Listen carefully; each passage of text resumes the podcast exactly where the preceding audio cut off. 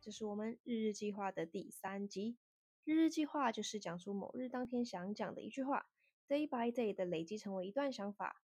除了扩充日常真实使用到的英文词句之外，还可以回顾过去的生活状态。我们从第一集开始接下去喽。Well, COVID-19, come on, for God's sake, just give us a break. It has been years.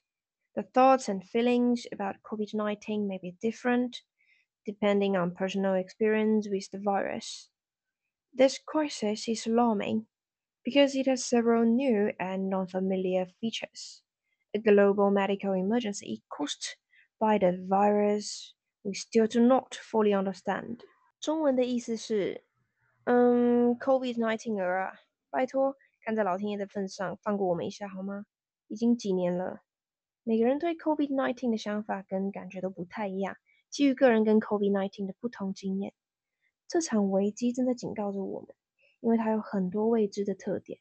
一个我们尚未全面掌握的病毒，造成了一场全球性的医疗吃紧。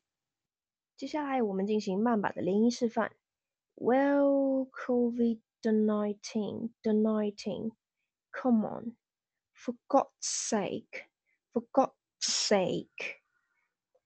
Just give us a break. Just give us a break. It has been years. 这里的 has 的 h 的 h 音我们就会少一点，不是 h 了，h 的气音我们少一点。Yes, yes，基本上有点像是 yes，但你要有一个概念是，你有这个吐气的感觉，不然就会变成 es，很怪哦。So yes，吐气。It has been years. The thought and feelings about COVID 19 may be different depending on personal experience with the virus。特别注意，这边有一个特点是，你要让一个单字的尾音紧紧连接着下一个单字的开头。接下来我们可以特别注意这部分，然后听跟练习。This crisis is alarming. Crisis is alarming.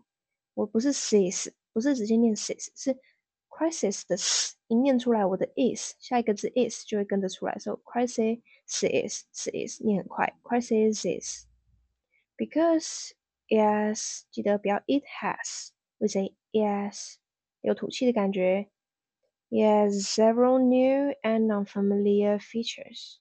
A global medical emergency caused by caused by 不会 caused by, no, caused by a virus we still do not fully understand. 好的，文字档的部分一样会打在叙述里面，让你反复练习。Okay, it comes to the end. I'm gonna see you next time. Bye bye.